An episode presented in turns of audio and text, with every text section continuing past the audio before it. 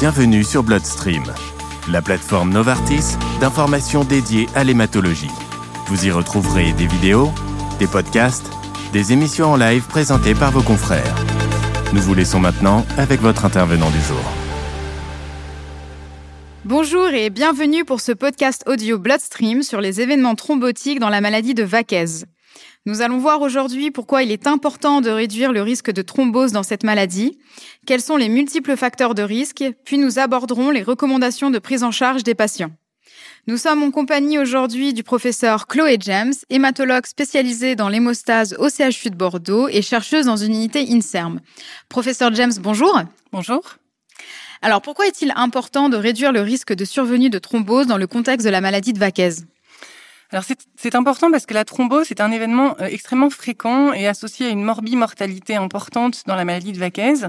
En effet, près d'un tiers des patients euh, vont présenter au moins un événement thrombotique au cours de leur euh, vie avec cette maladie de Vaquez. Au moment du diagnostic, près d'un cinquième des patients, si ce n'est plus, atteints de Vaquez, vont être diagnostiqués maladie de Vaquez suite à la survenue d'une thrombose, qu'elle soit artérielle ou veineuse. Une méta-analyse récente qui portait sur 29 études de cohorte et qui a donc inclus 13 436 patients atteints de syndrome myéloprolifératif retrouvait une prévalence de thrombose de 28,6% chez les patients atteints de maladie de Vaquez nouvellement diagnostiqués. Donc c'est près de 30% dans cette méta-analyse des patients euh, qui ont une maladie de Vaquez diagnostiqués suite à une thrombose. De plus, ces complications thrombotiques vont être la cause la plus fréquente de décès chez les patients atteints de maladie de Vaquez, jusqu'à 30% des décès rapportés. Et quels types de thromboses peuvent survenir chez ces patients? Alors, on sait qu'il y a différents types de thromboses qui peuvent survenir au cours de la maladie de Vaquez. Des thromboses artérielles, qui sont les plus fréquentes et qui vont représenter jusqu'à trois quarts des événements thrombotiques, notamment des accidents ischémiques transitoires, des accidents vasculaires cérébraux, des infarctus du myocarde ou des thromboses artérielles périphériques. Il y a également donc moins fréquemment des thromboses veineuses qui regroupent des classiques thromboses veineuses profondes des membres inférieurs, des embolies pulmonaires et des thromboses veineuses superficielles. Mais il y a également des cas de thrombose atypiques, euh, notamment dans la circulation splanchnique, c'est-à-dire la vascularisation de l'appareil digestif, le tube digestif, le foie, le pancréas et la rate. Et pour des raisons qu'on connaît encore très peu, euh, les, patients qui ont une maladie de Vaquez sont particulièrement sujets à thromboser dans cette région-là. Ces thromboses planchniques regroupent les thromboses des veines sus-hépatiques, qui s'appelle le syndrome de Budd-Chiari, les thromboses portes, donc les thromboses des veines portes, et euh, des thromboses des veines mésentériques supérieures et ou des veines spléniques.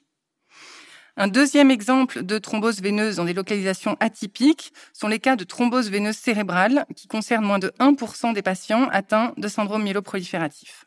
Est-ce que certaines mutations chez ces patients jouent un rôle dans la survenue d'événements thrombotiques ou dans la prise en charge? Alors ces thromboses, elles sont euh, beaucoup liées à la présence de la mutation JAK2 V617F, qui est une mutation activatrice de JAK2. Cette mutation, elle serait impliquée dans la physiopathologie de la thrombose par de nombreux mécanismes, notamment une activation plaquettaire, une activation des globules rouges, des monocytes, des polynucléaires neutrophiles et des cellules endothéliales. Donc l'ensemble des acteurs euh, importants pour la thrombose. Les antécédents thrombotiques vont faire partie des critères à prendre en compte pour stratifier le risque de survenue de thrombose une fois qu'on a fait le diagnostic de maladie de Vaquez chez un patient et ainsi guider la décision thérapeutique.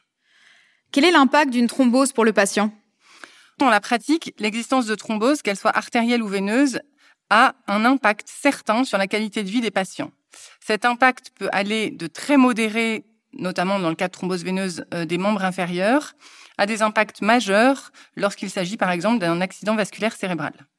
Et quels sont les facteurs de risque de survenue d'une thrombose chez les patients atteints de maladie de Vaquez alors plusieurs facteurs sont impliqués, l'âge supérieur à 60 ans, les antécédents de thrombose et le troisième, l'érythrocytose, donc la, la, masse de globules rouges mesurée par l'hématocrite.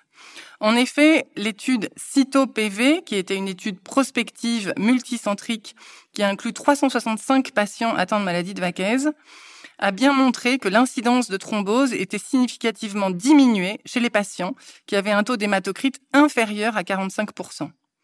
C'est pourquoi contrôler l'hématocrite est un objectif thérapeutique majeur dans la prise en charge de patients atteints de maladie de Vaquez afin de réduire le risque thrombotique. Est-ce qu'il y a d'autres facteurs de risque d'intérêt à l'étude? Alors, des facteurs de risque d'intérêt de thrombose, oui, il y en a d'autres. La leucocytose, donc le nombre de globules blancs notamment, est un facteur intéressant. Les derniers résultats de l'étude REVEAL, euh, qui est donc une étude observationnelle euh, américaine dans la maladie de Vaquez, a montré qu'il y avait une association entre le taux de globules blancs et le risque de thrombose. Il semble donc intéressant de surveiller le taux de leucocytes ainsi que le taux de plaquettes, en plus de contrôler le taux d'hématocrite. Enfin, un autre facteur important à surveiller sont la présence de facteurs de risque cardiovasculaires classiques tels que le tabagisme, l'hyperlipidémie, l'hypertension, le diabète, facteurs qui sont à prendre en compte et à contrôler pour le risque de thrombose artérielle.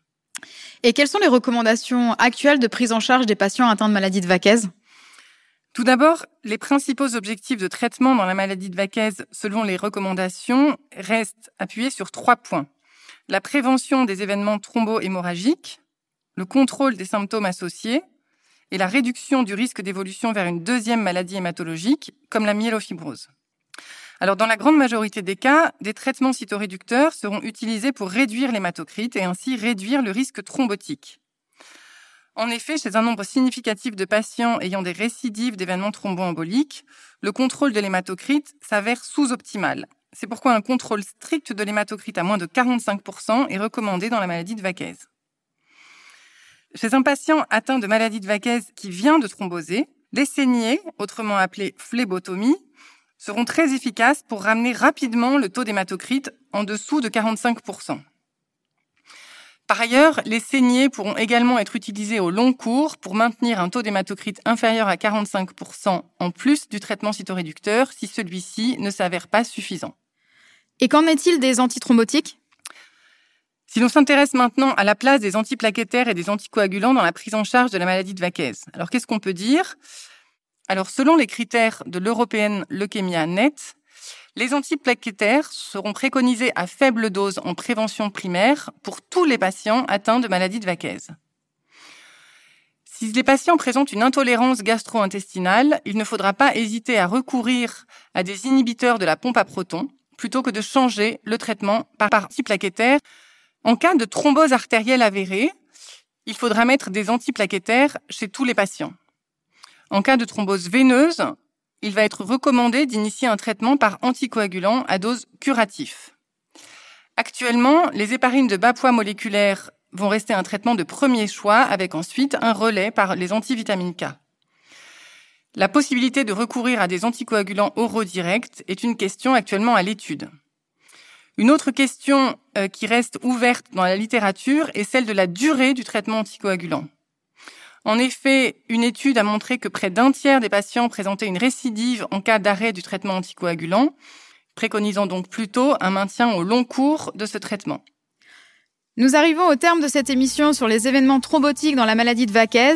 Merci professeur Chloé James et je vous dis à très bientôt.